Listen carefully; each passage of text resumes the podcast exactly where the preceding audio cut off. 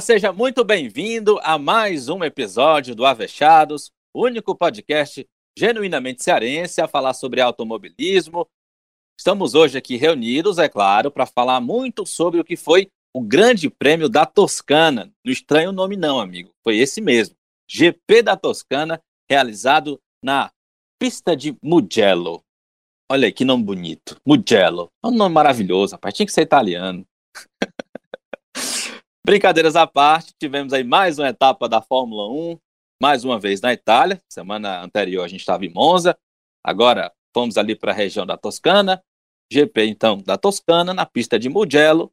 O que não mudou, aliás, o que mudou, né? Porque a gente teve um vencedor diferente em Monza.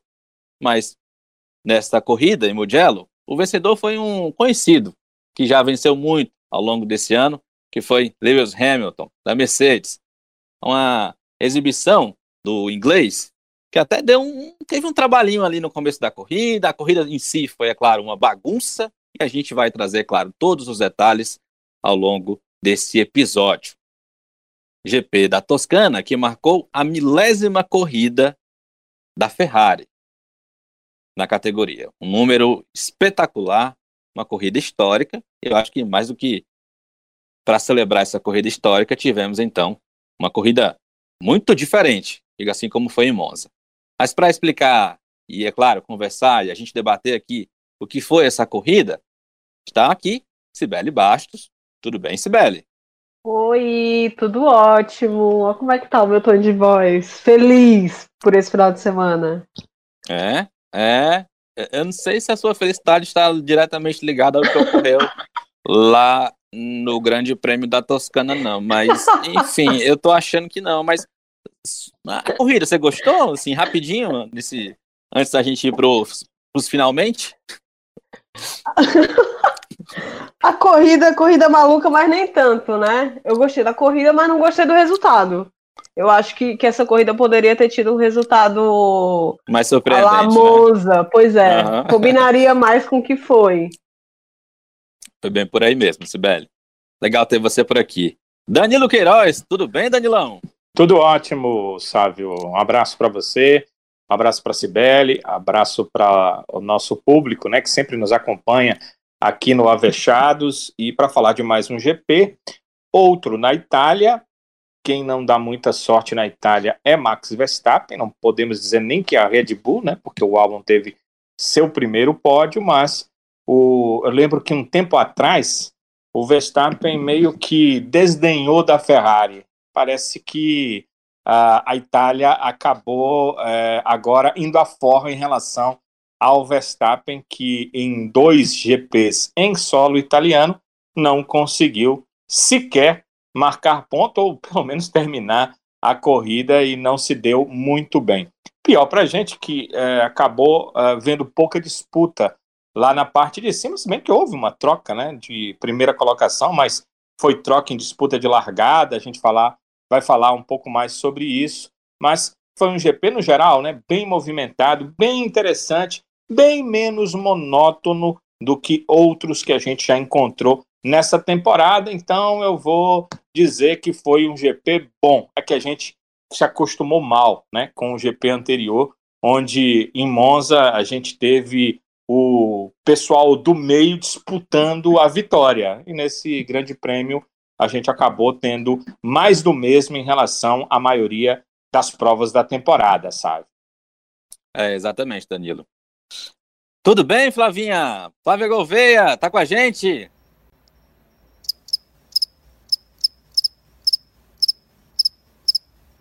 Furou de novo. Compromissos, compromissos de blogueirinho, meu filho. Sabe é. como é a vida desse povo, né? Agenda agitada. É, Rapaz, furou de foi, novo. Foi o encontro o encontro das principais blogueiras do estado do Ceará. Ela teve que ir. Você tem que entender também, né, sabe? Porque eles estão todos é, reunidos, né? No uhum. principal hotel aqui de Fortaleza, com vista para o mar, né? Tudo pago para que ela pudesse falar para os outros blogueiros como ser uma blogueira de sucesso, né? Então, a gente tem que entender, é, você convida para o podcast pessoas que têm esse nível, né? Então, em alguns momentos, obviamente, vai ter outro compromisso e a Flávia teve que é. se ausentar, mas acho que no próximo podcast ela deve estar por aí. O que, que você acha, Sibeli? Eu acho que é isso aí mesmo, né? Pessoas importantes têm a agenda muito cheia, né? Tá aí no, no super evento e é isso. Força, guerreira, força. Vai dar tudo certo. Próximo tu tá aqui. Pois é, até me alertaram, né, sobre o perigo, né, de, de trazer aqui para o podcast um, uma digital influencer, né, uma figura é, de tal é, exposição, né, e expressão, e, né? E expressão, né? Então é isso. O que, o que, o que, que poderia ser o problema, Gustavo? É, porque, né, em razão desses compromissos comerciais, né, a, o fato dela ser uma pessoa muito procurada, né, para esse tipo de evento, então é, realmente complicou aqui a participação dela hoje. Torcendo para que nos próximos episódios ela, né, possa estar de volta aí. Eu, eu espero pelo menos que ela, quando estiver é, conversando com os outros, não, quando ela estiver lá na, no, na frente, no palco, na verdade, né, fazendo uhum. a exposição, né, de como ter é, um YouTube de sucesso, um blog de sucesso, um site de sucesso, essas coisas que ela tem, ela possa pelo menos citar que participa da Fechados, né? pelo, pelo, menos citar, né? Ah, Nossa, embaixadora digital, tá, tá é. fora, meu filho. Ana, Flavinha, tu não é nem doida, mulher. Minha nossa. Ai, ai, gente. Mas só explicando aqui então pro nosso ouvinte, próximo episódio a Flavinha vai estar aqui de volta com a gente também, comentando sobre. Será? Eu espero. Mas vamos lá, pessoal. Vamos falar da Fórmula 1, vamos falar desse grande prêmio da Toscana. Como eu disse no início do episódio, a gente teve a vitória do Lewis Hamilton pela Mercedes, mas foi uma corrida assim, diferente, né? A gente teve três largadas, para você ter ideia. A largada principal no início da corrida e depois, é, por duas vezes, a prova teve que ser interrompida por questões é, de acidentes, um inclusive um pouco mais grave, né? É, quando a gente fala grave, graças a Deus, a gente pode dizer grave no sentido de é, perdas materiais apenas. Né?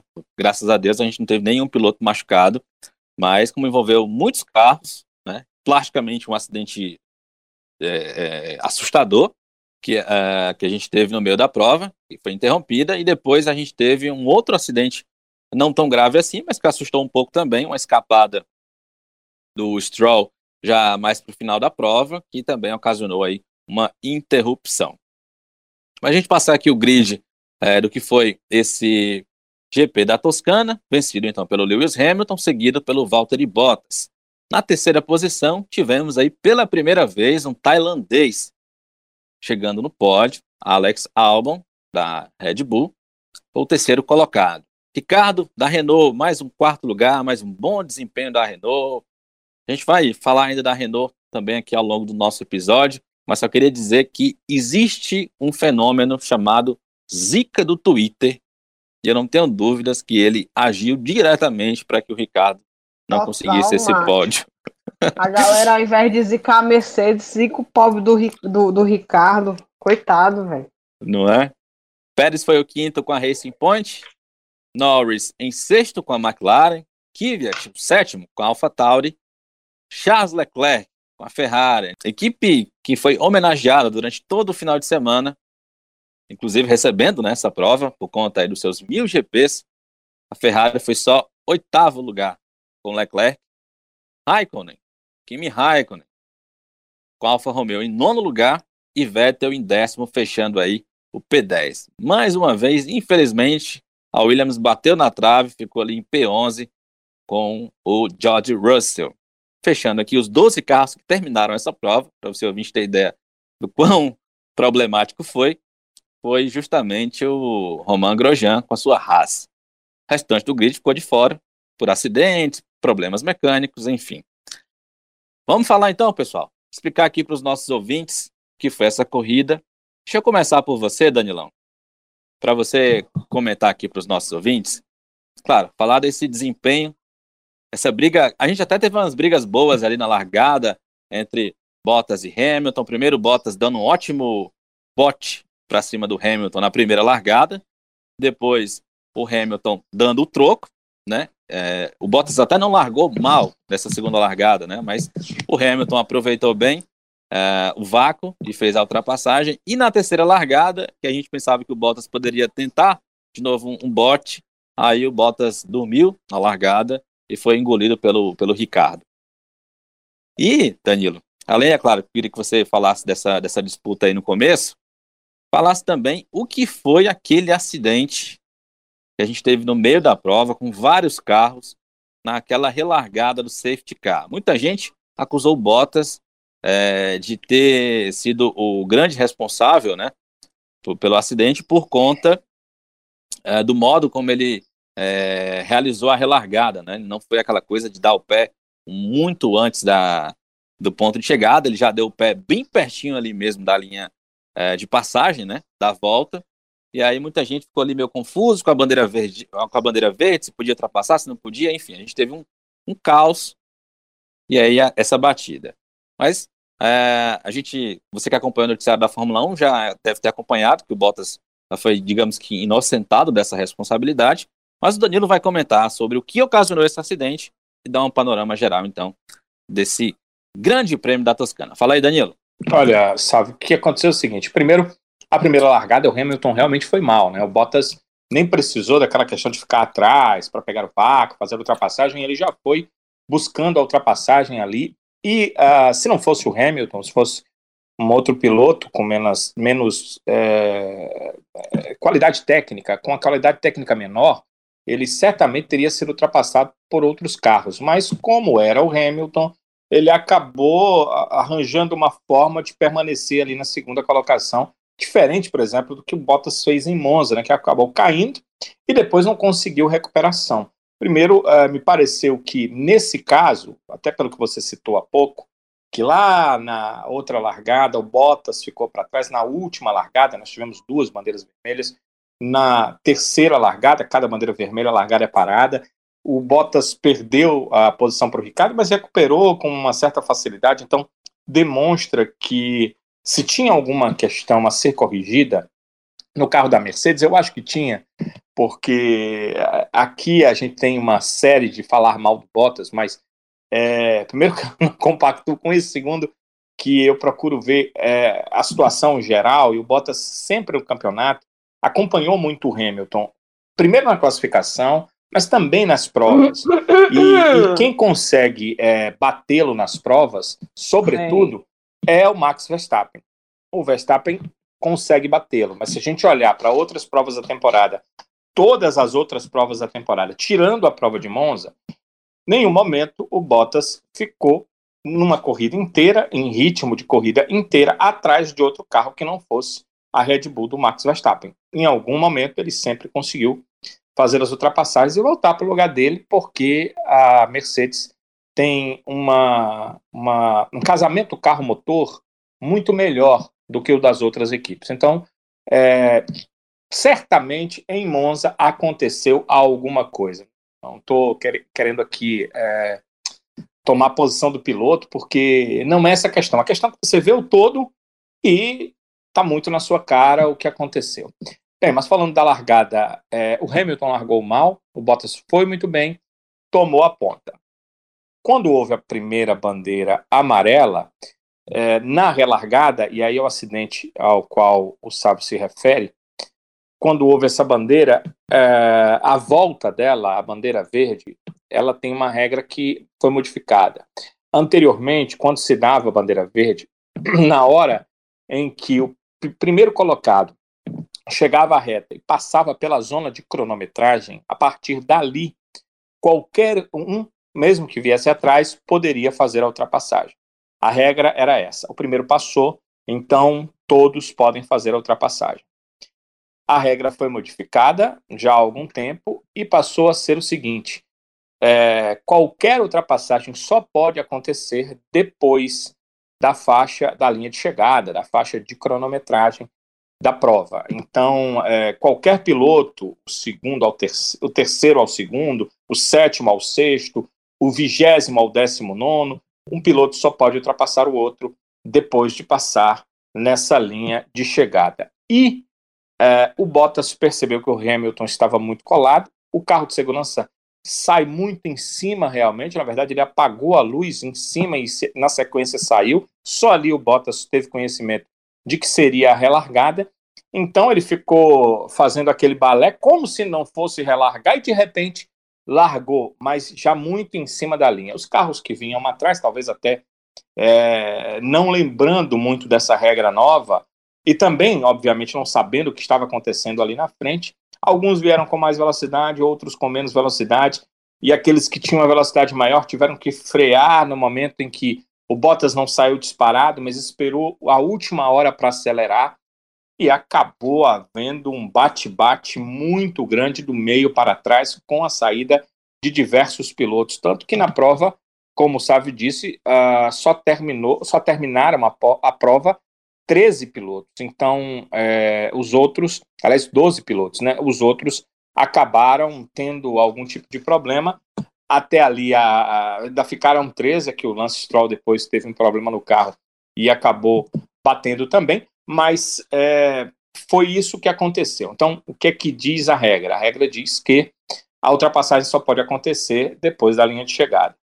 E a, a FIA entendeu que o Bottas não teve culpa de nada, porque há uma regra clara que diz que o primeiro colocado é que vai definir a velocidade. Então, ele tem esse aspecto, ele tem a primazia de definir a velocidade. Então, ele pode fazer do jeito que ele quiser. Os demais é que vão ter que aguardar e segui-lo da forma que ele fizer.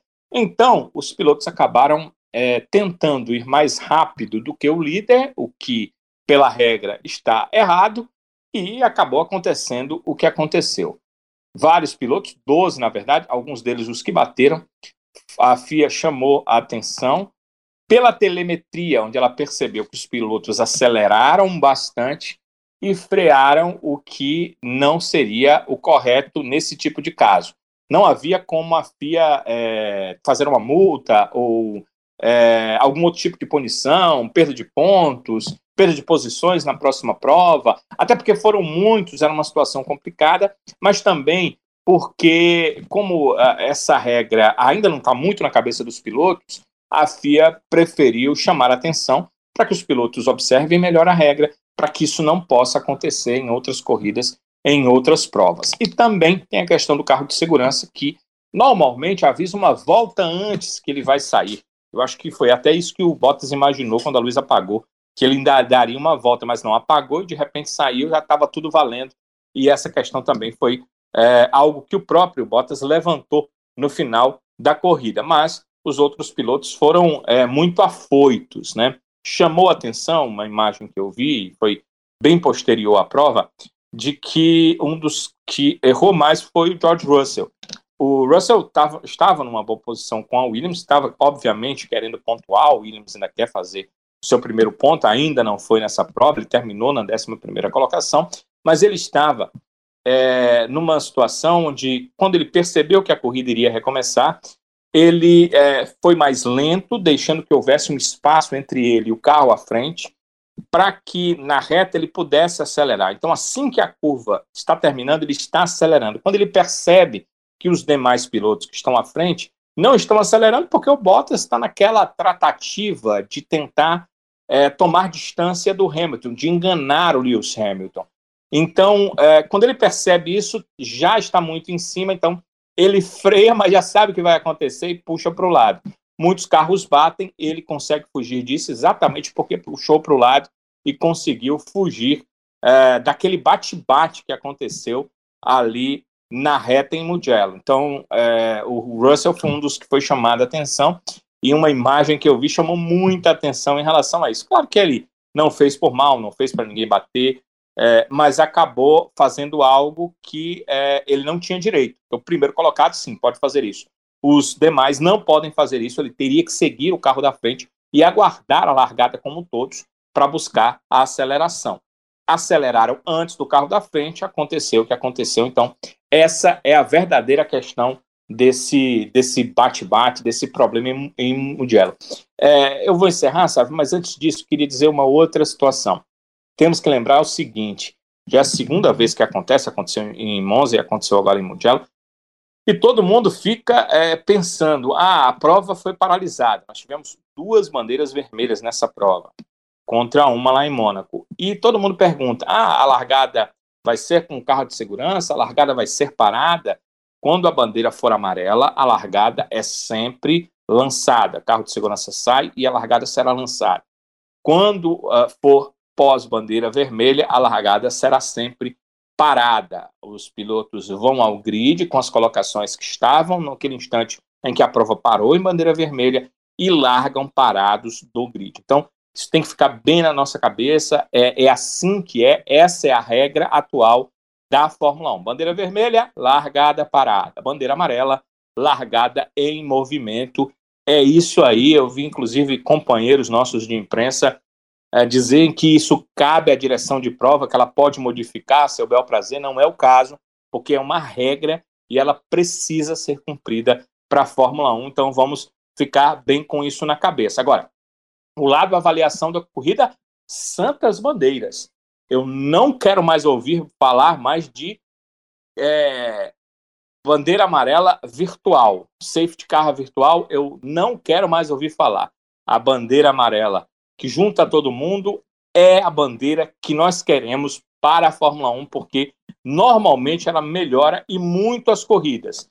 E se puder pintar uma bandeira vermelha, olha, eu estou agradecendo, porque certamente ela melhora ainda mais os GPs. Nesse GP não mudou muito ali a parte da frente, mas é, tem uma possibilidade muito maior de tornar a corrida menos enfadonha quando se tem uh, bandeira amarela juntando, juntando todo o pelotão, e bandeira, bandeira amarela com safety car, e bandeira vermelha com a, aquela parada e o agrupamento de todos. Se puder ter uma bandeira vermelha a cada corrida, eu não vou achar ruim, sabe?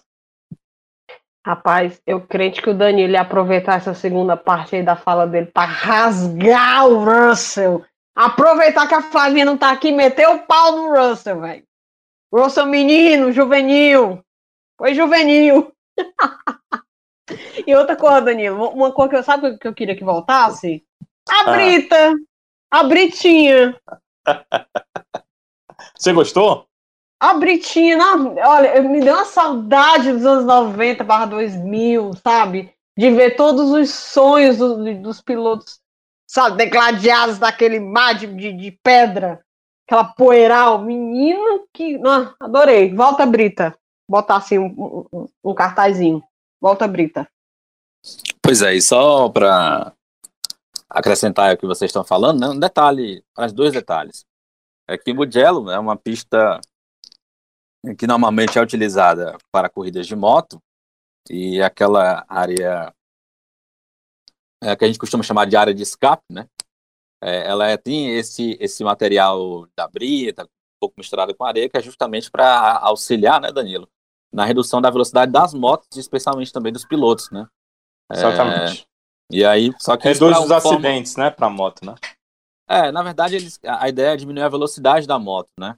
Pois é, reduz aí, o acidente, né? Porque se é, nas outras pistas de Fórmula 1, né, aquela parte é de concreto, né?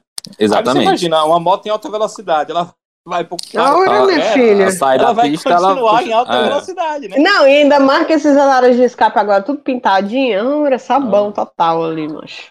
Bem, bem, bem colocado isso, velho. Só que aí, no caso, aquela, aquela, aquela, a, aquela areia, né? Aquela brita, para um Fórmula 1 é, é como andar de Fórmula 1 na praia. Você não anda, né? E por isso é. que o Verstappen... Parou ali e acabou a corrida, né? É, não é isso, macho. Essa é a graça. O cara, o cara tem que ter o um mínimo possível de, de erro. Senão já era, bicho. Acabou. É, e eu acho que isso é bom. Voltar isso é bom, entendeu? Tem um lado, tem um lado bom. Tem um lado pois bom. É. Isso também, Sibeli, bem, bem colocado. É, e outro detalhe é que a gente teve em Mugello a, a maldição de Monza, né? Porque Gasly, que venceu, ficou na primeira volta, Uh, Sainz não completou a prova, né? Ficou no, naquela, naquele big crash. E o Stroll teve um problema, escapou da pista, bateu forte, inclusive, e também não completou a prova. Ou seja, os três primeiros do GP de Monza não terminaram a prova E, e, vo- e você percebe, sabe, que houve requintes de crueldade, né? É o seguinte, o vencedor saiu logo, logo no Foi. começo ali. Inclusive fizeram um sanduíche, né? De Pierre Gasly, né? Foi. Sanduíche francês ali, na, na largada. Gulosos, eu- todo mundo querendo cair em cima do Gasly. Eu ouvi uma piada infame que dizia, fizeram uma homenagem com o pobre do Gasly. Minha nossa. Aí é o seguinte, o segundo foi o segundo a sair também, né? Assim, Isso. não o segundo na prova, mas dos três primeiros, o Sainz veio em seguida, aí depois todo mundo pensava, ah, não, mas vai escapar o terceiro do pódio, né? Mas Uhum. aí eis que houve problema também com o Stroll, que até agora não se sabe exatamente o que houve, mas a Racing Point, ela jura que foi o pneu que estourou. Alguma coisa aconteceu, né? A câmera ah, on-board eh, demonstrou que há uma- uma- um barulho e de repente o carro se perde totalmente. E o Stroll não fez nada errado. Não acho ele um super piloto, não, mas ele não fez nada errado com o carro. Ele eh, simplesmente há um barulho, algo lá não deu certo, algo estourou ou, ou quebrou, né? E aí ele passa reto no- numa curva e, como diz a Sibeli na Brita, não tem mais jeito, mas ele também estava com o carro já acabado e vai mas- pra Brita. mas- então foi requinte Mas foi osso, viu? Mas foi osso a batida dele. O pobre chega Foi ficou sim. todo desnorteadinho e O, o tal. carro ficou estraçalhado, né, Sibeli? Rapaz, que... Não, E- sabe e- o que é o pior? E os caras querendo é, acabar com o fogo, até acabando com a carenagem do carro, quebrando a carenagem. foi muito engraçado, foi muito engraçado. E, e Eles um brigando deles, entre si, velho. Tu vê eles brigando entre si, velho. um, O áudio deles- daquele ali, eu queria. um deles tentou apagar, aí parece, sabe, sabe, que acabou o extintor, né? O, o material do extintor acabou, aí ele, ele tenta, não consegue, com raiva, joga o extintor fora, assim. Mas é capaz de eu achar esse carro aqui na Zé Bastos. Do estado que deixaram eu pobre desse carro, velho. A feira é sábado, é, Sibeli? Domingo, domingo eu tava Pronto, olhando aí a- o carro a do feira Stroll dos- aqui, né? A Feira dos Pássaros. O carro inteiro eu não sei, mas alguns pedaços e aquela carenagem, né? Aquele pedaço bem como Sensacional, tem velho. BWT, é BWT, né? É BWT. É, Isso. De- B de bola, W, De tatu. Pois é. Então aquele pedacinho BWT deve valer uma graninha, né? Ali na feira da, da, da Lagoa de Parangaba, certamente é, vamos achar um pedaço com o nome BWT, porque ali chega de tudo. Então, É. é, é, eles quebrando a carenagem, eu acho que o pessoal da Point botava a mão na cabeça. Não! Não, aí não! Mas eles abriam assim, parecia que tava abrindo, era sardinha em lata, velho. Exatamente, parecia E o lotado. Caraca. Pra quem tá voando, gente, aqui em Fortaleza tem a Feira dos Pássaros, que fica aqui na Parangaba. E, bicho, tem de tudo, tem de tudo. Tu, sei lá, se tu for assaltado aqui em Fortaleza levarem teu carro, pode ter certeza que as peças do teu carro estão lá. Pode ir lá que tu vai montar teu carro de novo. a feirinha da, da, da Parangaba, da Lagoa da Parangaba, que a Sibeli conta. Sim, tem essas coisas aí roubadas, né? Muitos dizem que já viram, mas tem de tudo que você imaginar. Se você quiser, por exemplo, um artigo eletrônico que já não está mais na mão, um videocassete, ninguém usa mais, né? Pode ir lá que você encontra. Se você quiser um som 3 em 1, não tenha, não tenha dúvidas. Vá lá que você vai encontrar aquele som 3 em 1 da Sony, olha, de 1980. Pode. Você perdeu o seu, quebrou. Mas até jacaré Vai tu lá você lá, macho. Até o jacaré. A comunidade parangabense é top demais, tá doido? tá, Coi- coisas que só existem no Ceará, viu? Sabe? É. Não tenho dúvida. Sem dúvida, Danilo. Ah, vamos falar da- do pódio do álbum, Sibeli? Foi o primeiro pódio do álbum. Gente, o pódio O álbum- mais sem sal da vida que eu vi. Eu acho que o álbum, eu, eu achei estranho também o pódio dele, mas eu acho que ele tava mais assim, caindo a ficha de que ele tinha conseguido o, o pódio, do que ele tá assim, ah, não tô nem ligando, sabe? Eu acho que ele tava mais no, no- no sentido assim de, gente, eu consegui, é verdade. Assim, o, o, o álbum tava numa situação pressionadíssima, né? Inclusive o áudio pós bandeirada é, mostra bem a situação que ele se encontrava, né? E porque ainda não se encontra, né? Podemos dizer assim, deu uma amenizada, claro, esse pódio, mas ainda segue sob pressão. quando ele diz agradece, né, a, a, equipe pelo trabalho e agradece a confiança por permanecerem comigo, dá a, a, a aquela sensação de que o peso que ele estava até ali. Né? Dá aquela não, o, o, peso não, o peso não saiu no rádio. Não, gente, tudo bem que em inglês não é assim, eu tô falando de estereótipo, tá, gente? Não tô falando que é. Tá? Mas assim, inglês naquela coisa de manteiga derretida. Mas, bicho, foi muito protocolar. Você vê como é que tá o clima na equipe, sabe? Com o pop do álbum. Porque o cara, ah, tudo bem, ok, bom trabalho, aquela coisa bem de praxe, né? Porra, eu, eu, eu espero que, que, que rolasse pelo menos um. Cara, isso, sabe? Vamos lá, tal, sabe? Você estimular, é, é esse o caminho, né? E, e como, como bem que tu disse, sabe? O, o áudio do, do, do rádio do álbum, você viu aquela tensão. O cara tá tenso. É a primeira, a primeira vez que o cara sobe no pódio, né? Teve outras tentativas, teve GP Brasil, aquela coisa do, do aquela batida com o Hamilton. Teve outro GP desse ano que eu esqueci qual foi, que teve com o Hamilton de novo a treta, que não teve o pódio para ele. Então, assim, das várias tentativas, o cara finalmente conseguiu o pódio. E ele não conseguiu extravasar isso ainda, gente. Rapaz, sei não. Eu estava esperando um áudio a la Gasly do ano passado. Aquele áudio sensacional que ele simplesmente grita tudo que tem dentro dele, sabe? E pá, cara, aquele áudio sensacional. Eu tava esperando isso, mas não, o pop do álbum parece tipo assim. É, pelo menos eu consegui o pódio. Cara, o pódio é teu, o mérito é teu. Entendeu? Comemora. É isso Sibeli, mesmo. Vê, vê se tu concordas comigo. Não acha que a vitória do Gasly na prova passada ofuscou um pouco o áudio, o, o, o, o pódio do Bottas nessa, nessa corrida? Pódio por isso álbum, não né? teve é, o pódio, o pódio do, do álbum. álbum. Eu digo o seguinte: a vitória do Gasly na corrida passada, é, é, se ele não, se ela não ofuscou o pódio do álbum nessa corrida e por isso não teve esse áudio tão efusivo, por isso não teve essa comemoração no pódio tão efusiva, esse essa entrevista pós-prova tão efusiva, não acha que foi mais ou menos isso.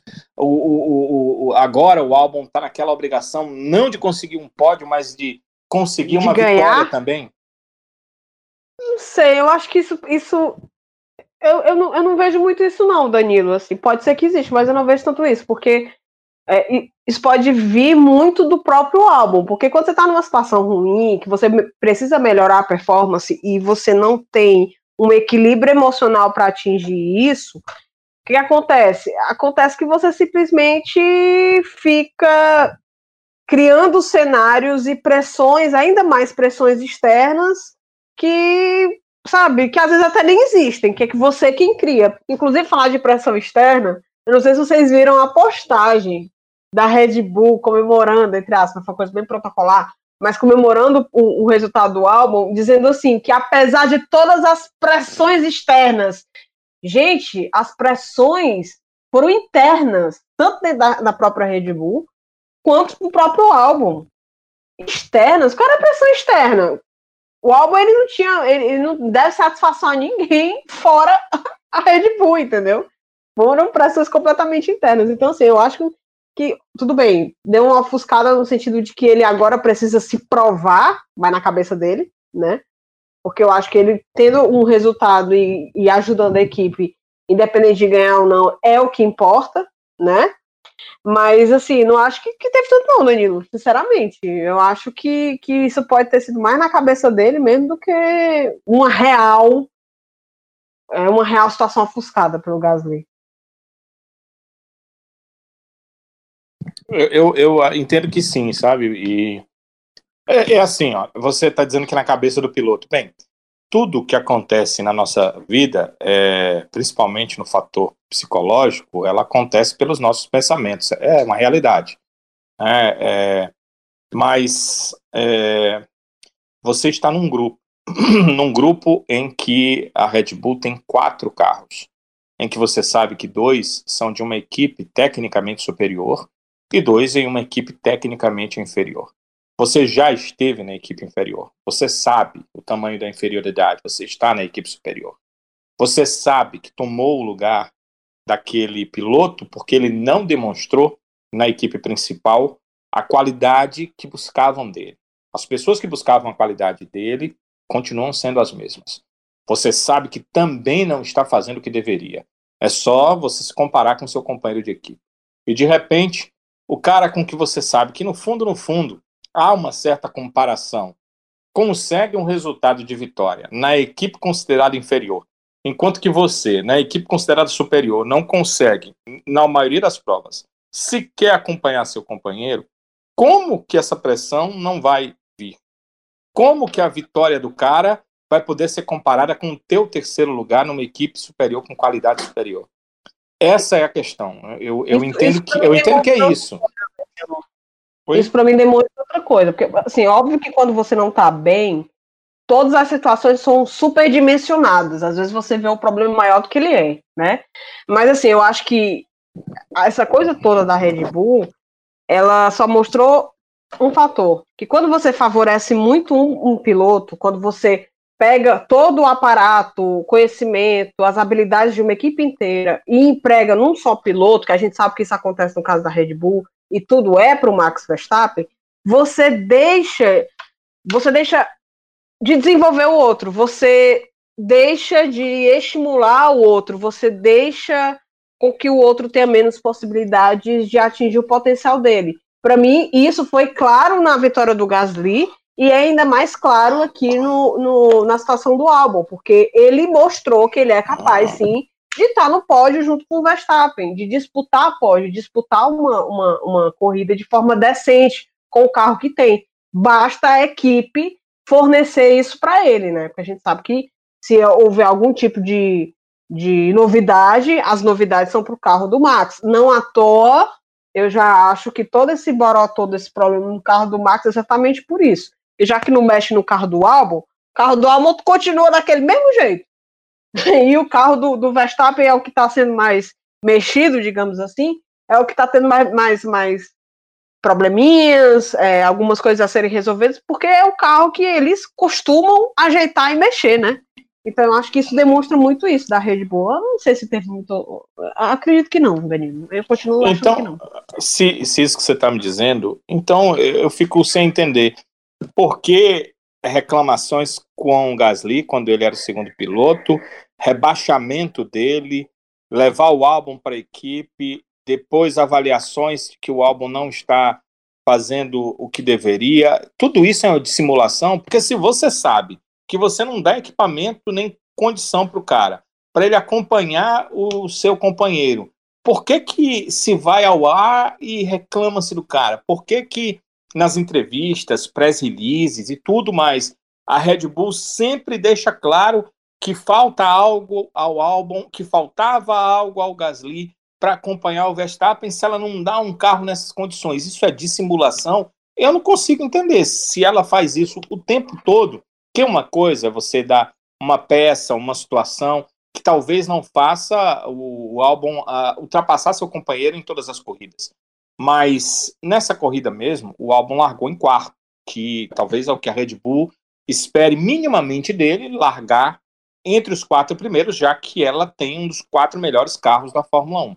Mas ele é, fez um tempo, cinco décimos, né, parece nada, mas na Fórmula 1 é uma grande diferença, cinco décimos do seu companheiro de equipe.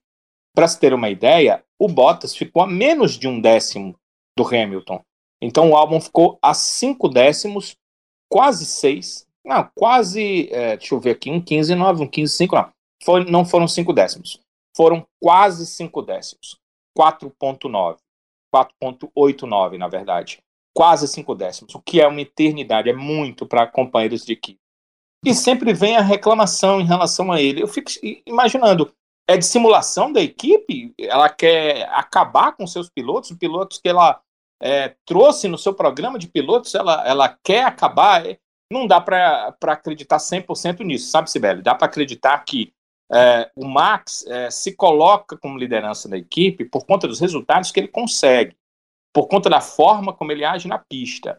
E o álbum, sempre que há, preste bem atenção como é que foram as duas batalhas dele com o Hamilton, que ele acabou levando a pior, foi quando houve bandeira amarela, relargada e ele com condições de pneu melhor.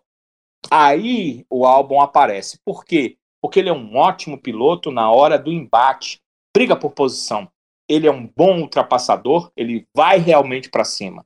Nisso ele é muito bom. Agora, o ritmo dele de corrida não é bom. O ritmo dele na classificação, as voltas, não vou nem chamar de ritmo, mas as voltas de classificação dele não são as melhores. Então é por isso que ele vai ficando para trás. E o Gasly também. É, eu até me emocionei sobre o Gasly, naquela vitória, não me emocionei a ponto de chorar, né? De achar, poxa, que emoção, que legal tal. Eu achei muito interessante o Gasly, mas eu tenho que dizer que medido e pesado, nem Gasly e nem Albon demonstraram ser é, do mesmo estirpe do Max Verstappen. Então, eu entendo uh, que a equipe uh, dê as configurações novíssimas para o Verstappen. Se ela tiver uma peça para dois, é óbvio que ela será no carro do Max. Esse é um entendimento que eu tenho, mas eu acho que isso não acontece em 100% das provas. Entendo até que na maioria delas eles correm, pelo menos com o carro, em igualdade de condições. E aí as diferenças vão sendo feitas pela qualidade e pelo resultado que os pilotos vão promovendo durante as provas.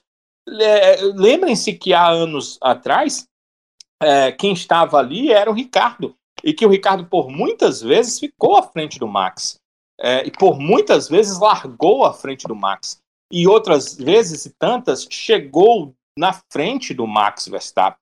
Então não dá muito para acreditar que essa questão do carro pior ou de dar é, menos atenção ao piloto acontece 100% das vezes. O que eu acho é que os dois, tanto, tanto o Albon quanto o Gasly, é, não é, mostraram para a equipe que merecem toda essa atenção, que merecem toda essa condição, porque dentro da pista eles não tiveram bons resultados. Entre os dois, o que eu não tenho certeza é se o álbum é melhor que o Gasly, porque, como eu já disse algumas vezes, gosto muito de acompanhar categorias de base e pelas corridas e pela base que eu vi, Gasly sempre teve melhores resultados do que Alex Albon. E as provas que eu vi, principalmente na GP2, que quando o Gasly ganhou não era Fórmula 2 ainda, o Gasly me mostrou mais qualidades de corrida do que o Albon. Então, é, eu custo crer que o Albon seja melhor que ele.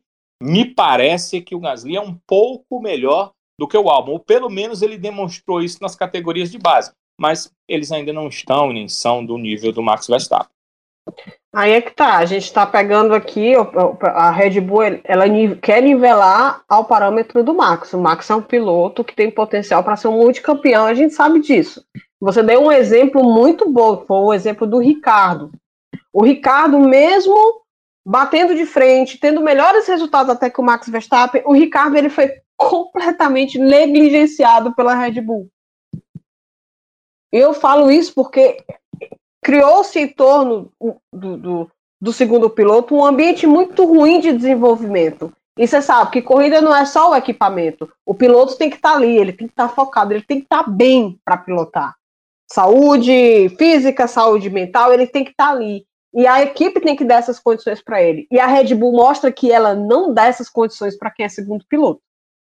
Né? Então, assim, é, a despeito é, se o álbum é melhor ou não que o Gasly, ou o Gasly é melhor, o, o fato é que a gente vem acompanhando é, essa linha de sucessão de segundos pilotos da Red Bull com um padrão, que é o padrão seguinte: o padrão é você vai ser extremamente pressionado, isso eles já são acostumados a serem pressionados desde criança, então pressão não é problema para eles, mas você vai ser extremamente pressionado e ter a sua autoestima esmagada até o último, a última forma. Entendeu? Porque eles perderam, por exemplo, um piloto como o Ricardo. Eles perderam um piloto competitivo como o Ricardo. O Ricardo ele preferiu dar um passo para trás do que continuar numa equipe que simplesmente não valoriza ele, não vê como um bom profissional ou não o vê como um profissional é, que valha a pena investir ou é, oferir esforços para melhorar a performance dele. Eu vejo muito isso, entendeu? Eu vejo muito é, é, esse tipo de, de atitude da Red Bull, essa, esse tipo de gestão de pessoas da Red Bull, entendeu? É por isso que eu acho que, que eles não rebaixaram ainda o álbum, porque de alguma forma parece que eles se tocaram que o modus operandi meio que tá pegando mal. que pode ser que chegue uma fase que a Red Bull seja simplesmente não é, elencada em opções de alguns pilotos, porque esses pilotos ficam, vão, podem ficar acanhados e dizer, não, cara, se eu for para Red Bull e não me der bem, eu vou me queimar. E aí, eu vou para onde? Minha chance de Fórmula 1 vai embora. Mas enfim. É, então, assim, é, é, eu acho que, que a situação toda mostrou que o álbum sim tem condições de pódio. O álbum, dadas as devidas condições, ele tem como competir né, num nível parecido com o do Max. Eu não digo mesmo porque eles não são não são pilotos com o mesmo nível. A gente sabe que o nível do Max está lá em cima. Apesar de que hoje a gente não vê tanto isso por conta do equipamento que não está lá esses balaios todos.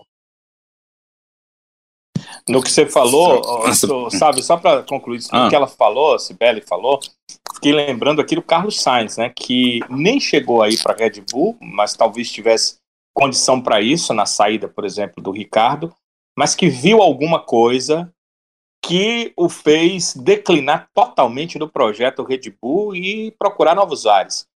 Quando ele foi para a Renault e depois ele foi para a Renault seguindo ainda como piloto Red Bull, ele poderia ter voltado e a opção dele foi em não voltar e acabou indo para a McLaren. Então ele viu alguma coisa.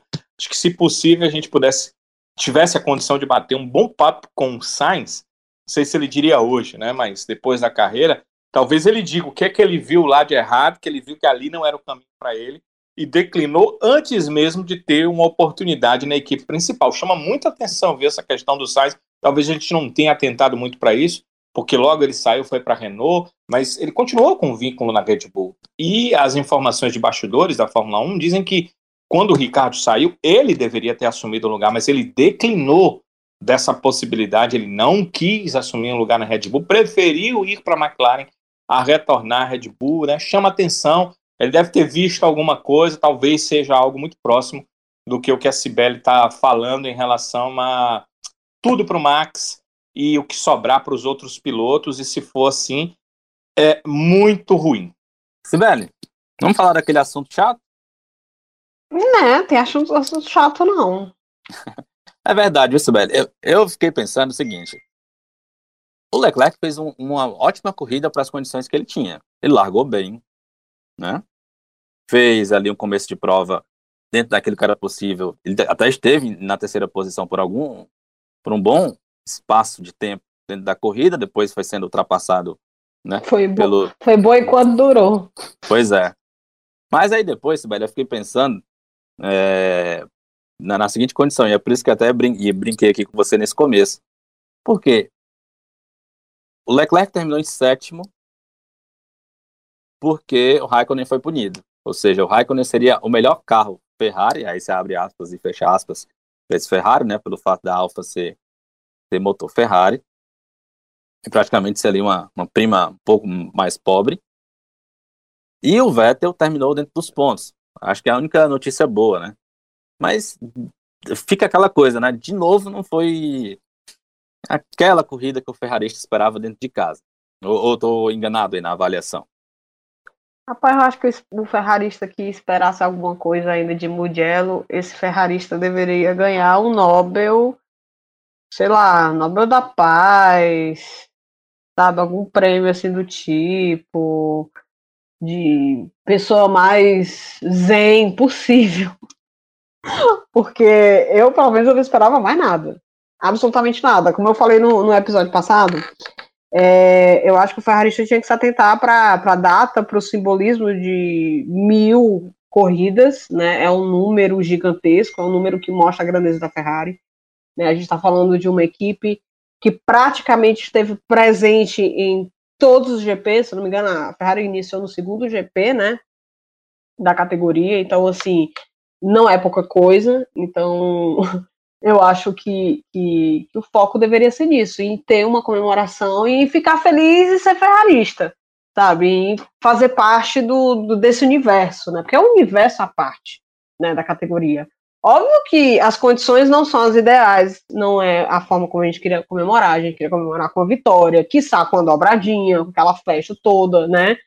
Mas eu acho que a gente, que, eu pelo menos fiz isso, eu foquei nas comemorações, eu foquei nas publicações da Ferrari, passou a semana inteira né, fazendo retrospectivas, mostrando um pouco da história, a mudança da cor de carro que eu achei linda, maravilhosa, que cor, ma... não, linda, linda, cor maravilhosa, né, remetendo à cor do primeiro carro, inclusive eu queria muito ver ao vivo, mas assim, infelizmente eu acho que não vai funfar, né, não vai rolar, não vai acontecer, então assim, é, eu foquei nisso, eu foquei em é, prestigiar todo aquele conteúdo que a, que a Ferrari estava dando para a gente, para o fã, para o ferrarista, aproveitar é, essa data tão histórica, né?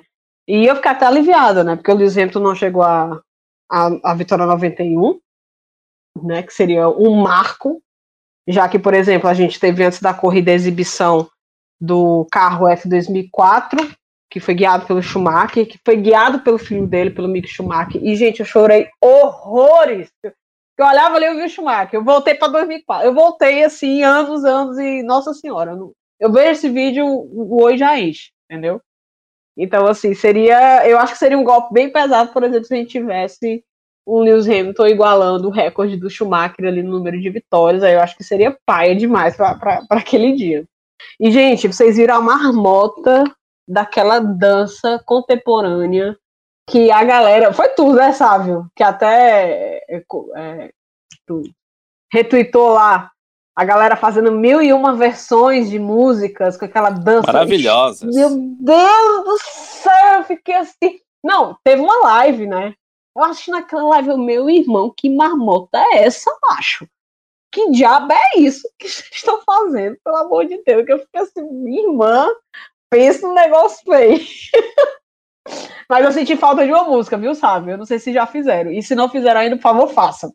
Que é com a musiquinha da abertura do Globo Rural.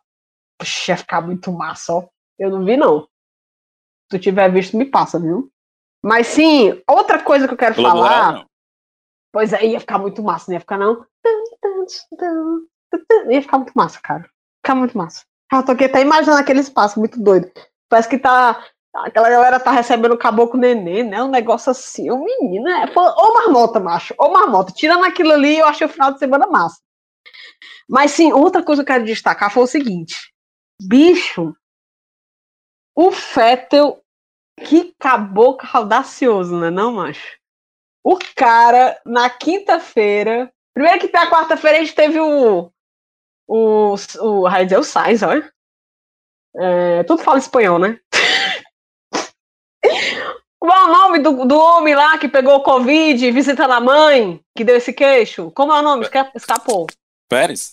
O Pérez. Pérez, Pérez dizendo adeus, dizendo, olha, estou sem plano B, foi bom enquanto durou e tal, não sei o quê. E pá, chegar na quinta-feira, a gente tem assim, eu pelo menos fui acordada às quatro e tanto da manhã, com aquele barulhinho, né, da, da Fórmula 1, do, do aplicativo, é, confirmando que o, o Vettel tinha assinado com a então Aston, né? E aí, rapaz, o Caba conseguiu no final de semana de comemoração da Ferrari tirar todos os focos e concentrar nele. Ele se concentrou completamente. Ali no, no início do, do, final de semana não se falava em outra coisa senão o Fettel agora tem uma nova, uma nova equipe para chamar de sua, né? Um novo lar para ir. Então, assim, acabou astucioso, macho. Mas gostei, viu? vingancinha assim mesmo, tá? Por isso que ele tá tão de boa, macho. Tu viu que ele até frescou no rádio, perguntando se, se, se acabou mesmo ou se tinha outra relargada. É, a, a repórter perguntou para ele se ele estava satisfeito, né, com, de ter pontuado. Ele disse, ah, só tinha esses carros mesmo, então, tipo assim. tipo, não foi grandes coisas, né? Assim, ó, a Ferrari pontuou, mas só tinha aqueles carros ali mesmo, pelo amor de Deus, né? Mas tu falou em relação ao, ao desempenho do Kimi, o Kimi ultimamente vem tendo um desempenho muito além do que a gente pode imaginar ali daquele motorzinho do B, do, da, da Alfa Romeo, né, digamos assim, B. E, e, eu acho que isso é muito pelo fato de ser o Kimi, né? Porque senão a gente veria um Giovinazzi da mesma forma, e a gente não vê, mas eu acho que o Kimi, ser o Kimi faz muita diferença. Inclusive, o Kimi me deixou moca porque botaram um, um rádio para ele, né, falando da punição dele. Menina, eu fiquei moquinha. Respeite o susto que eu dei. Quase, quase eu, eu derrubo o café em mim, macho. Aliás, Sibeli, é, tem que lembrar aqui uma coisa. Aquele seu amigo que imita o Kimi, que é assim, ó. Espetáculo. Meu irmão, é o melhor grupo que tem, macho. É o meu, macho. Tu é doido. Vou explicar, explicar aí pro nosso ouvinte, né? O engenheiro perguntou pro. é, Foi dizer pro Kimi, né, avisar o Kimi da, da punição. E aí o Kimi perguntou por quê, né? For out. Aí o, o engenheiro tinha entendido que era para dizer. Não tinha entendido nada, né? Aí foi explicar de novo. Aí ele deu um grito no rádio perguntando por quê? Aquele jeito educado, né? É, assim, simpático, né, Danilo? É um, um diplomata, é um diplomata. tom de voz baixo, suave, perguntando, né? Sereno. Macho, putaria. Eu penso no susto, macho, me deixou moca, moca, moca, macho. Pense, eu pulei, macho. Tu é doido. Vale, o menor. Vocês Ele estão cruzou uma conseguindo ouvir? faixa, né? O Misha tá querendo falar alguma coisa aí, Sibeli. Não, Misha, não, macho. É um gato. Agora, ah, Maria, esse gato fica aí enchendo o saco direto, macho, aqui no quintal. Tu acredita? Não é teu, não? Não, o Misha tá muito bem aqui do meu lado, comportado, ouvindo podcast também. Ó, mas rapaz. É, seguindo aqui com a nossa pauta, vamos para nossa eleição, pessoal? Bora, Rapaz, né, vamos. Eu, eu achei muito difícil é, a Eu eleição também. dessa vez, né? Porque É. se o erro fosse do Bottas, certamente ele seria lesado, né? Até porque a gente tá no Avechados Podcast, né? Pois é, né? A gente E o, tem le- que. o lema principal é I hate Bottas, né? É, vamos falar mal do Bottas. Ou descendo o sarrafo no Bottas, né? É, exatamente. Mas vamos lá então Mas nossa. Hum. ele não foi o errado, né? Vamos, vamos pra eleição. Pois é, agora. é, eu, eu também sabe que eu tô em dúvida até agora, tô decidindo até agora esse voto, viu, Danilo? Eu não, não Pois tenho é. absoluta certeza de quem é o, o lesado desse nosso, dessa nossa votação, desse nosso GP da Toscana. Mas vamos começar então logo les- pelo lesado, subindo, é claro, a nossa vinheta.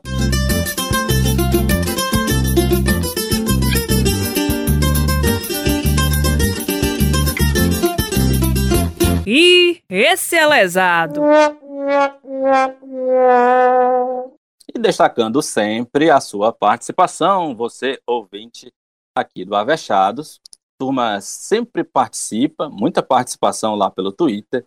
Então, para a gente não perder nadinha, vamos logo aqui dar espaço aos nossos ouvintes. Pode O ser que Luiz eles Fe- nos deem alguma luz, né? Pra gente votar também. Pois é. O... Vamos aqui então para o nosso Luiz Ferreira, foi o primeiro a votar. É avexado, viu, Luiz? Ele mandou aqui o voto dele no lesado. Botas, foi o recado dele. Anderson Barreto, também sempre participa com a gente, mandou aqui que o lesado, de novo, Botas. O Adalto Júnior, Botas de novo, por ter cochilado nas largadas. O Teté Bessa, mandou aqui também a participação dele, dizendo que o lesado foi o Bottas. Bottas aqui, por enquanto, levando a eleição do lesado. A Carol Tavares mandou aqui, o lesado, Bottas. O Tomislav Adrian mandou aqui também, o lesado, Bottas. O Drácula, diretamente de, da, Transilvânia. da Transilvânia e regiões adjacentes, mandou também aqui o lesado Bottas. Então a turma já mandou aqui todos os votos lesado para o Bottas. Danilão, seu voto para o lesado. Primeiro eu quero dizer que você e a Flávia Sibeli estão levando o povo a odiar o Bottas. O que, que ele tem de errado? Rapaz, a gente tá apenas iluminando a cabeça das pessoas, né? Como se fosse um farol, assim, para elas enxergarem a ruindade deste homem, velho. O que, Que que aquele carequinha fez com vocês? Mas não Qual fez foi- nada comigo, não, é só existe. Qual foi a mal... Meu Deus, estão vendo aí, né? Não, eu acho assim que é, todos os pilotos cometem erros ou, ou não durante as provas e cometem, melhoram e tal. Não vi nenhum erro crasso do Bottas na prova. Eu até acho que ele fez uma boa largada no início. Perdeu a posição por conta do vácuo, é uma questão normal. O Hamilton foi muito inteligente. Vacilou, sim, na segunda largada pós-bandeira vermelha, quando perdeu até para o Ricardo a posição, que seria a terceira no geral, né, segunda de bandeira vermelha, mas depois retomou, não fez como na prova anterior, ele não teve capacidade nem de retomar, por isso que eu acho que houve uma mudança aí da Mercedes em relação ao mapa de motor. Certamente houve, porque foi uma, uma circunstância diferente. As perturbações. Não, não, não, é, não vi como sendo Bottas. Se o erro dele, na, se o erro na largada, na relargada, que causou aquele acidente em série, se aquele erro realmente tivesse sido do Bottas, aí ele merecia. Mas não foi, a gente já explicou aqui, a FIA já explicou, 12 pilotos advertidos, o Bottas não está entre eles, porque ele não errou, então é, não cabe para ele aqui. É muito difícil nessa prova, porque você vai vendo os pilotos que saíram, a maioria não tiver, é, deles não teve culpa. Esses pilotos não tiveram culpa do que aconteceu, nem mesmo o Stroll, que bateu sozinho, teve culpa, porque o problema foi é, do carro. Então eu fico olhando, é, poderia, por exemplo, ah, o Stroll estava lá na frente, o Pérez não estava e tal. Olha, sinceramente, depois do que foi dito é, em relação a equipes que sabotam deliberadamente pilotos, o que a gente já ouviu de mecânicos que, tavam, que estavam, de engenheiros que estavam dentro da equipe, o que acontece numa equipe para prejudicar um piloto, eu é, não voto no Pérez porque eu não sei, sinceramente, que tipo de carro que ele tinha na mão. Sinceramente, eu não sei qual era o carro. A gente ouviu isso do, de um dos engenheiros do Felipe Nasser. E ele contou detalhes, ele contou detalhadamente o que aconteceu. Então, não me parece ter sido da cabeça dele. Então, isso é possível.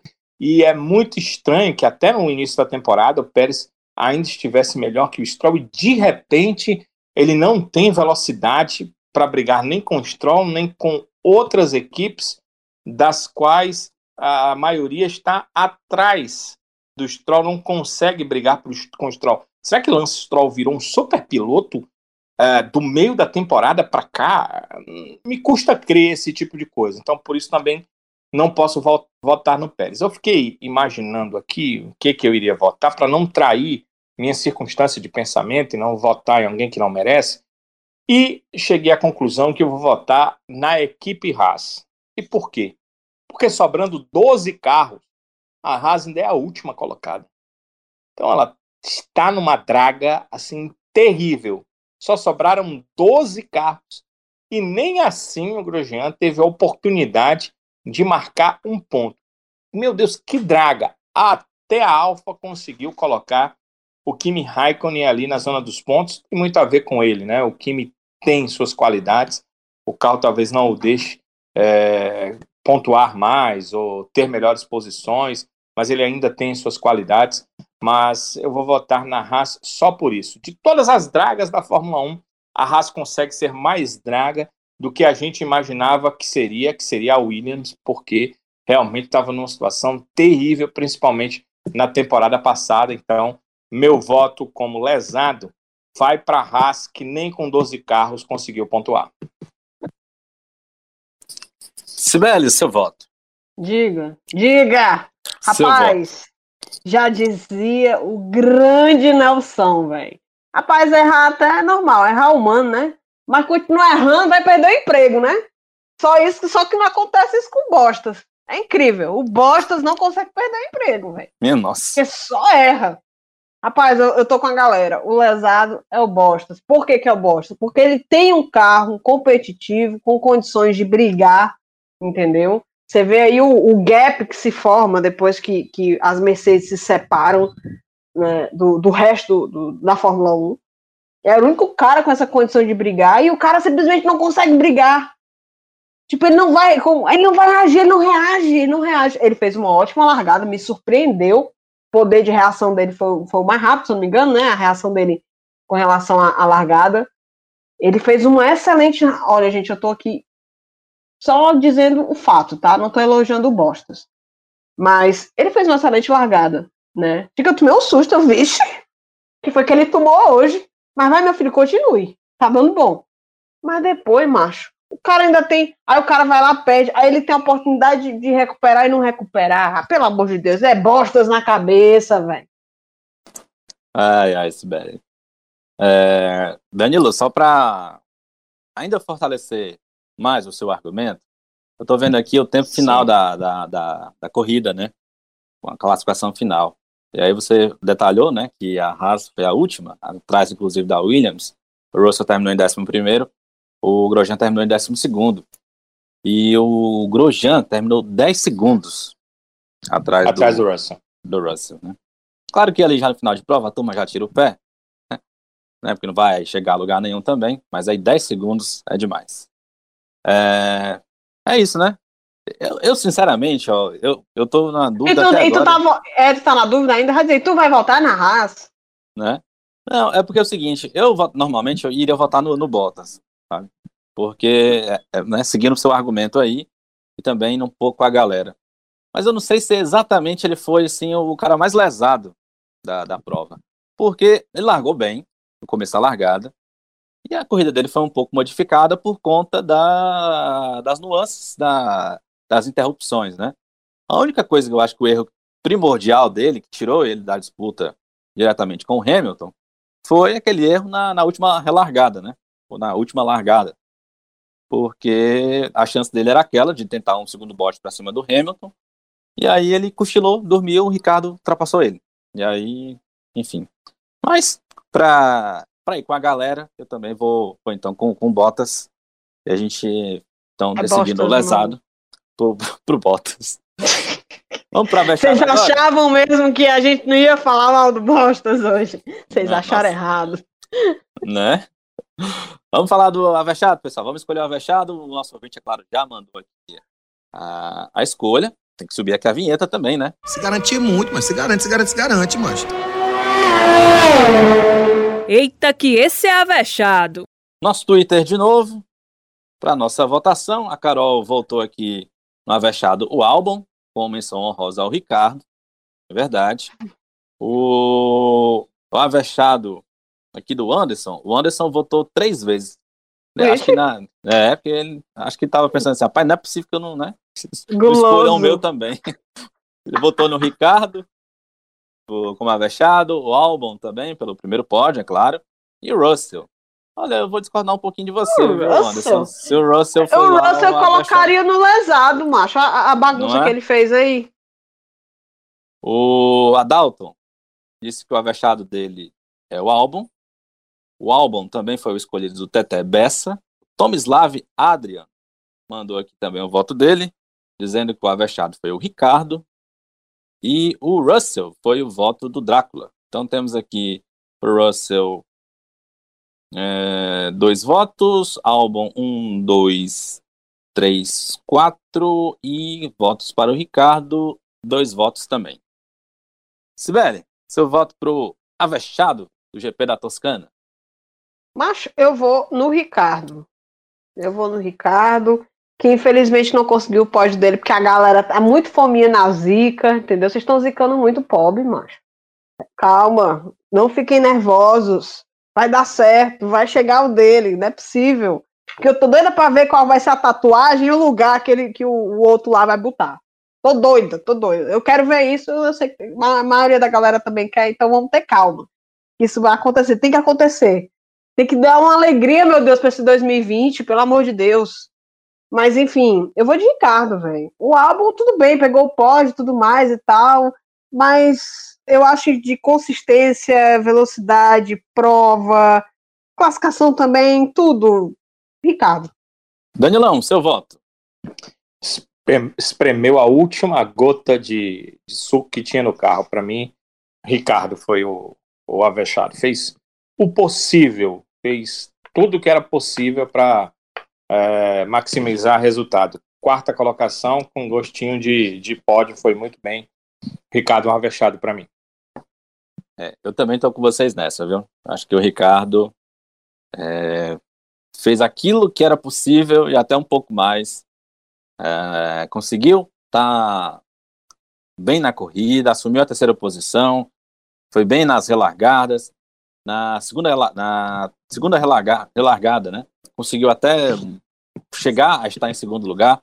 Claro que não conseguiu é, segurar a, zona, a, ponta ali com, com o Hamilton, né? E o Bottas vindo para cima e ultrapassando ele.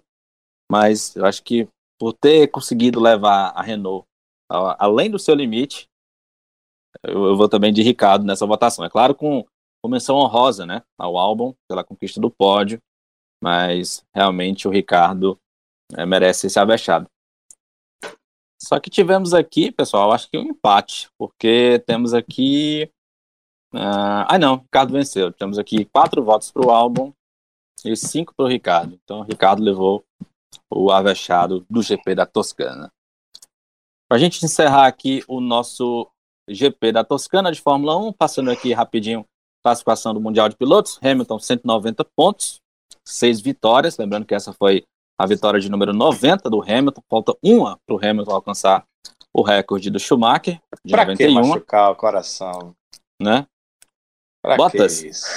Bottas, Ai, Essa maldade. tanto, queria tanto que o Schumacher tivesse essa festa, gente, vocês não fazem ideia. Ele fez muita falta, a figura dele fez muita falta, tipo, ao vivo, sabe? Mas enfim, seja o que Deus quiser. né? Bottas com 135 pontos é o segundo, Max Verstappen 110 pontos o terceiro, Lando Norris quarto com 65, que a briga é boa.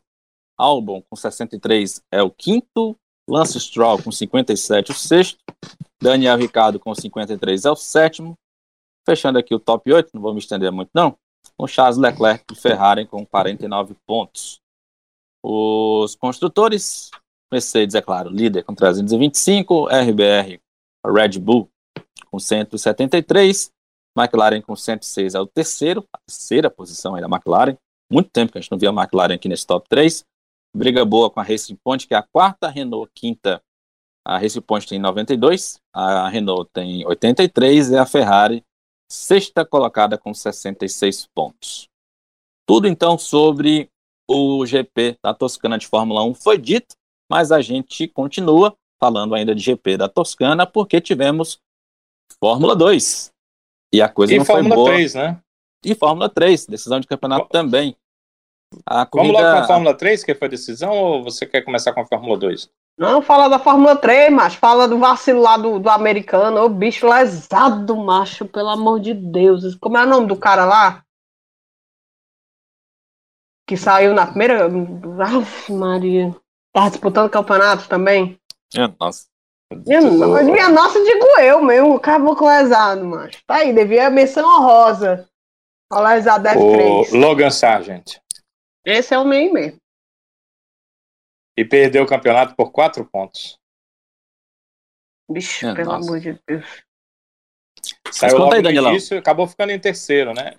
É, vou só aqui para os resultados e a, a- a boa notícia para eh, os brasileiros foi que na última prova, na- nas duas últimas provas, né, na última etapa, o Enzo Fittipaldi fez suas melhores provas, né? Terminou na quarta colocação a prova número 2 e terminou a prova número 1 um na quinta colocação. Quer dizer, logo na, na primeira prova ele terminou em quinto, largou em quarto na segunda prova, terminou exatamente nessa quarta colocação. Foram os dois melhores resultados do Enzo. A primeira prova, que é a maior, foi vencida pelo dinamarquês Frederik Vest.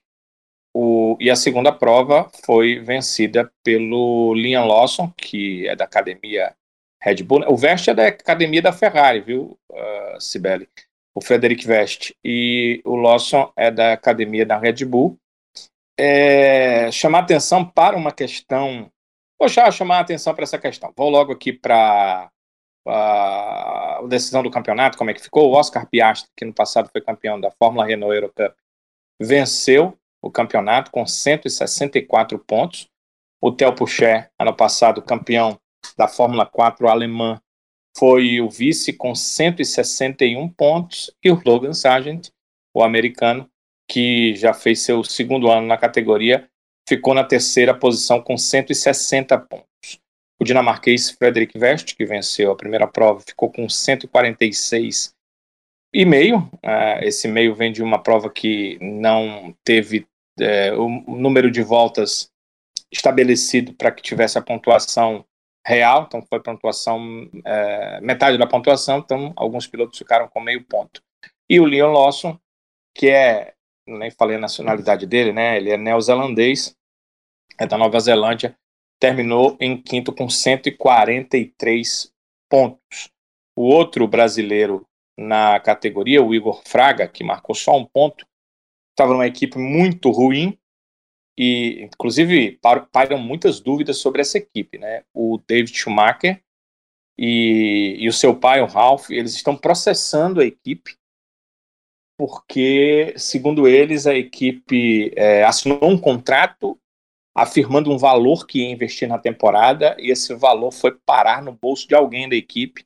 Eles, inclusive, têm as contas bancárias, vai ser uma coisa séria, eles colocaram na justiça isso talvez a equipe ou mude de direção ou acabe é, na Fórmula é, 3, né? É a Charus, né?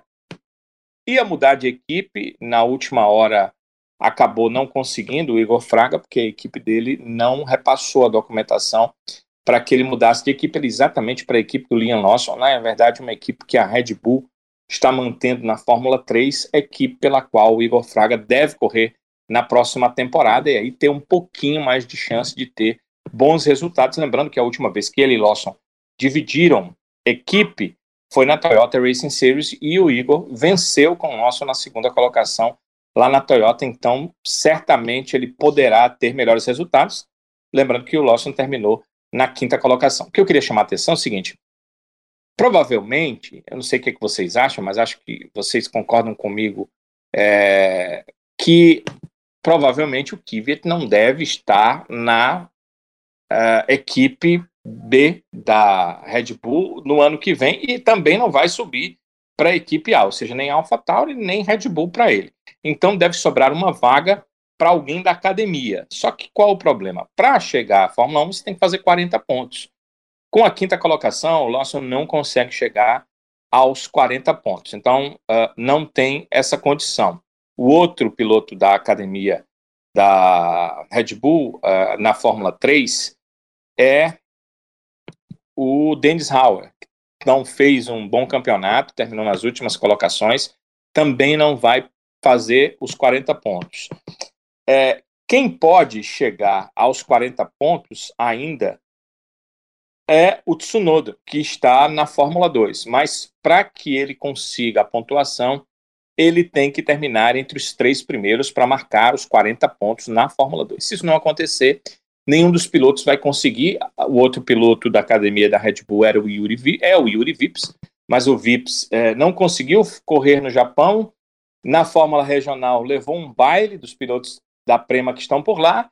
Na Fórmula 2 ele até fez uma boa prova, terminou em terceiro colocado é, nesse final de semana, mas não vai é, não vai conseguir a pontuação, não vai terminar bem o campeonato, não correu a maioria das provas, não vai conseguir pontuação para absolutamente nada. Ou seja, ninguém da academia vai conseguir a pontuação para o ano que vem. Então, tudo indica que ou a equipe coloca o Sérgio Sete Câmara, que é piloto hoje reserva da Red Bull, para correr na AlphaTauri, ou vai manter o Kvyat e os mesmos pilotos, ou vai contratar algum piloto do mercado da Fórmula 1, lembrando que o Sérgio Pérez disse em entrevista à Fox, que cobre a Fórmula 1 para toda a América Latina, menos para o Brasil, toda a América Latina de língua hispânica, que a Red Bull conversou com ele e que ele não procurou a Red Bull, mas foi procurado pela Red Bull, dizendo que antes dele definir qualquer coisa, esperasse uma definição da Red Bull em relação ao segundo carro da equipe principal. Foi uma entrevista do Sérgio Pérez para a Fox Latina. Então vamos aguardar o que é que vai acontecer nessa situação. Né? A gente começou com Fórmula 3 e passou para essa questão da Fórmula 1, mas que eu acho muito importante, sabe? Sem dúvida, Danilo. Vamos ficar na expectativa, né? Uh, dessas definições, essa, como você bem disse, essa vaga de fato do, do Kvyat é praticamente dada como uma vaga em aberto na Fórmula 1. Vamos falar então da Fórmula 2, pessoal. A Sibeli tá feliz da vida, né? De Fórmula Ora, 2? rapaz, ora, tô só ali comendo pelas beiradinhas. Só comendo pelas beiradinhas, rapaz. Eu, sei- eu sei que nesse momento você queria muito que a Flávia estivesse aqui participando. muito, mu- mas muito, mas muito. Ah, mas assim, ter ficado triste pelo Drogovic, na segunda corrida não largou bem e foi muito ultrapassado. Não lembro mais qual, qual a colocação que ele ficou. Foi em oitavo? Foi, Danilo? Oitavo ou nono? Não, ele ficou fora da. Ficou da segunda fora? corrida. foi décimo quinto. É, Foi mesmo? mal. Vixe Maria. Foi Então foi mais do que, do, do que eu imaginava. Eu acho Mas, que ele enfim. cometeu um erro de não entrar, sabe, na. Teve um safety car virtual, que é ridículo, né? Bota na Fórmula 1 se- o safety car e na, na Fórmula 2 safety car virtual. Eu não sei para que isso. Safety car virtual estraga qualquer prova. Mas alguns pilotos entraram para fazer a troca ah, e depois veio o safety car. E aí quem não entrou se deu mal e o que, que aconteceu? É, ele com pneu velho teve uma, uma câmera on-board, sabe, Sibeli e sabe, que ele tava, parece que ele tava segurando o carro, a coisa tava muito ruim mesmo. E aí ele foi ultrapassado por todo mundo e caiu, chegou a estar em quarto, mas caiu e, como disse o Sávio, terminou na 15ª colocação, atrás, inclusive, do companheiro Matsushita, que fez uma prova terrível, sempre lá Bem atrás. ruim. E, o Drogovic sempre à frente, mas nesse final, com pneus ruins, ele terminou muito mal. Pois é, Só terminou à frente boa, do Samaya. Pobre do Samai. Mas enfim, foram duas boas corridas da F2, que tá bem competitiva. Eles vão até Bahrein? Porque a F3 já acabou, Vão, né? vão sim, vão pro Bahrein, Oba, a F3 ótimo. acabou. Ótimo, ótimo. Mais investimento pra gente. Tem muita gente que, por exemplo, que tá questionando o, o Mick, porque o Mick não começou essa temporada avassalador do- da forma como o, o Schwartzman começou, por exemplo, como o Aylot tá, tá, tá, tá numa fase muito boa, mas ele tem muita consistência, pelo menos é o que ele tá mostrando, né? Ele foi quinto e quarto, né? É, de pódiozinho, pódiozinho, de pontozinho, pontozinho, tá aí, líder do campeonato, tá sendo muito cotado para subir na Fórmula 1 já pro próximo ano, né? Dizem aí que parece que se ele ficar entre os três primeiros, a vaguinha dele já tá garantida lá na Alfa. Então, assim, eu sei que ele tem uma pressão gigantesca por ser filho de, de quem é, né? Imagina, você ser filho de um heptacampeão, bicho, não deve ser nada fácil. É todo mundo mirando em você. Não à toa que, por exemplo, o Mick faz uma ultrapassagem simples na F2, o, o, o narrador Maria tem um treco. É espetacular! E que não sei o que. Eu disse, calma, macho, ele só ultrapassou. Calma aí. Foi uma ultrapassagem. Até eu, eu, eu vejo, às vezes, tem um, um, um, sei lá, um certo exagero, sabe? Porque tem muita pressão em cima dele. Mas eu tô gostando de ver a consistência dele. Eu tô gostando de ver a, a, a Fórmula 2. Eu prometi que eu ia acompanhar as fórmulas e estou acompanhando, acordando bem cedinho. Dia que não, mas em termos está indo, né? Estamos conseguindo aqui acompanhar. Que acordar cedo no domingo às vezes é, é meio duro. Mas eu acho que esse finalzinho vai ser bem bom, viu, Danilo? Daqui para o Bahrein o negócio vai esquentar ainda, porque o bicho tá pegando. É diferençazinha assim de três pontos, de, de, de seis, de dez pontos. É um negócio que não tá definido, mas que vai, promete ser uma briga boa, viu? É isso, né, pessoal? A gente então passou aqui pela Fórmula 2, lembrando que a briga é boa por esse título da Fórmula 2, pelo jeito aqui, o Aylot, né? E a- Aylot. Isso. O O, Aylot. o, Schu- o Schumacher tem 161 pontos, sabe? O Aylot, Callum Aylot, tem 153. São é, oito pontinhos aí de distância. O Christian Lundgaard vem crescendo muito nesse final, tem 145 pontos. O Schwartzman, que começou muito bem, mas a equipe parece que não se acertou desse meio para final, ele não está conseguindo bons resultados, está largando inclusive muito mal, tem 140 pontos. Eu acho que a briga ah, vai até o Nikita Mazepan, que tem- é o quinto colocado, tem 127. O Yuki Tsunoda, que é esse piloto que está brigando aí por uma vaga, ele é piloto da Red Bull, o apoio da Honda é muito forte para ele. Certamente ele terá um carro à disposição na próxima temporada, se ele tiver os pontos. Só que ele só tem seis pontos. Então, a única forma dele conseguir os 40 é marcando 40. né, porque o, o quarto, o primeiro, o segundo o terceiro marcam 40 pontos. Então ele já tem pontuação direto para a Fórmula 1. O quarto colocado não marca 35, porque com 6 ele faria 41 também iria.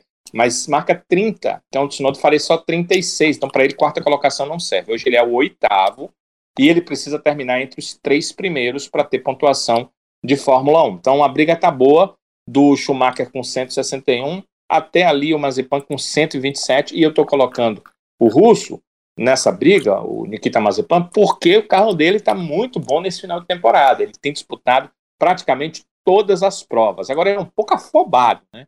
Se você é, tentar passá-lo, sabe, aí pela rua, ele vai te jogar ali para fora da pista. Ele é meio assim, então ele já foi punido duas vezes nesse, nessa reta final de temporada, mas parece ter o melhor carro desse final de temporada, então não dá para tirá-lo aqui. Agora, o Schumacher muito consistente nos resultados. Ele só tem uma vitória na temporada, mas lidera porque sempre consegue boas pontuações. Se ele não consegue vencer, ele sempre consegue um pódio ou alguns resultados próximos ao pódio, e ele vai conseguindo com esses resultados a liderança como tem até aqui no campeonato de, uh, do, da FIA Fórmula 2. E esse final de semana, sabe, a gente também teve é, nas categorias de base provas da Fórmula Renault Eurocup, inclusive com vitória brasileira uh, do Caio Collet. Foram duas provas em Manicurs. O Collet venceu uma e o seu principal rival na luta pelo título, o Martin, acabou vencendo. Vitor Martin, que eu descobri, né, na França ele é Vitor Martin, mas a escrita é Martins, inclusive com S no final. Então, o Vitor Martins, para nós, acabou vencendo a segunda prova. Como ele estava na frente no campeonato, na primeira prova ele terminou em segundo e o Colé em primeiro. Na segunda eles inverteram, então o Vitor Martins terminou essas etapas lá de Manicus ainda à frente do Caio Collet. São só dois pontos que ele tem à frente, ainda faltando aí quatro rodadas duplas para o final da temporada da Renault Eurocup, que é como uh, paralelamente uma fórmula regional europeia. Fórmula regional europeia que teve o brasileiro uh, Gianluca Petekoff vencendo duas das três provas do final de semana no Red Bull Ring. Ele perdeu a prova número dois, o Oliver Rasmussen acabou vencendo essa prova, mas as outras duas, o Rasmussen é mais um dinamarquês. A Dinamarca está investindo muito em pilotos para chegar um dia à Fórmula 1. Mas o Petekoff venceu as outras duas provas com o Arthur Leclerc em segundo nessas duas em que ele venceu, na que o Oliver Rasmussen venceu, o Gianluca ficou em segundo com é, o piloto Arthur Leclerc em terceiro e, portanto, aumentou aí a sua liderança no campeonato na Fórmula 3 europeia, eles estão chamando só Fórmula Regional Europeia, mas na verdade é Fórmula 3, só que com carros de Fórmula 3 regional, o que é muito interessante porque o Petekoff é um piloto Ferrari e a, a, normalmente o piloto que ganha a Fórmula 3 europeia, ele consegue uma vaga na equipe Prema de Fórmula 3. E a gente já viu que está na Prema na Fórmula 3 faz muita diferença na briga pelo título, na briga pelo campeonato. Então, ele certamente vai é, estar num bom carro ano que vem, se terminar na frente como está na Fórmula Regional Europeia. Então, se não tem hino brasileiro na Fórmula 1, pelo menos em fórmulas é, de base, ainda tem o hino brasileiro tocando no alto do pódio. Só esse final de semana foi é, um com o Collet lá, na, lá em Manicus, lá na França, pela Fórmula Renault. Eurocup e dois com o Gianluca Petekoff no Red Bull Ring com a Fórmula Regional Europeia. Esperamos sorte e força para esses pilotos brasileiros, todos eles, infelizmente, sabe, sofrendo com a parte econômica financeira. Veja bem, o Gianluca Petekoff é, lidera a temporada, já venceu, que eu me lembro, pelo menos seis provas nessa temporada e ainda não tem a condição de dizer que tem a grana para terminar essa temporada da Fórmula Regional Europeia e é um piloto patrocinado pela Ferrari e pela Shell. Veja só a situação. É isso.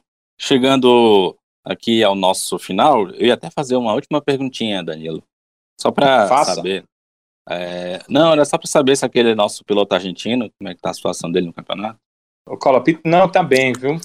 Franco Colapinto, né? Ele acabou.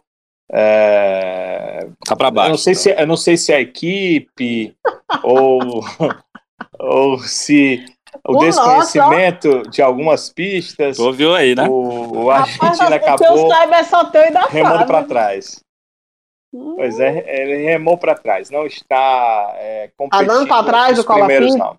Infelizmente. Não está nada bem.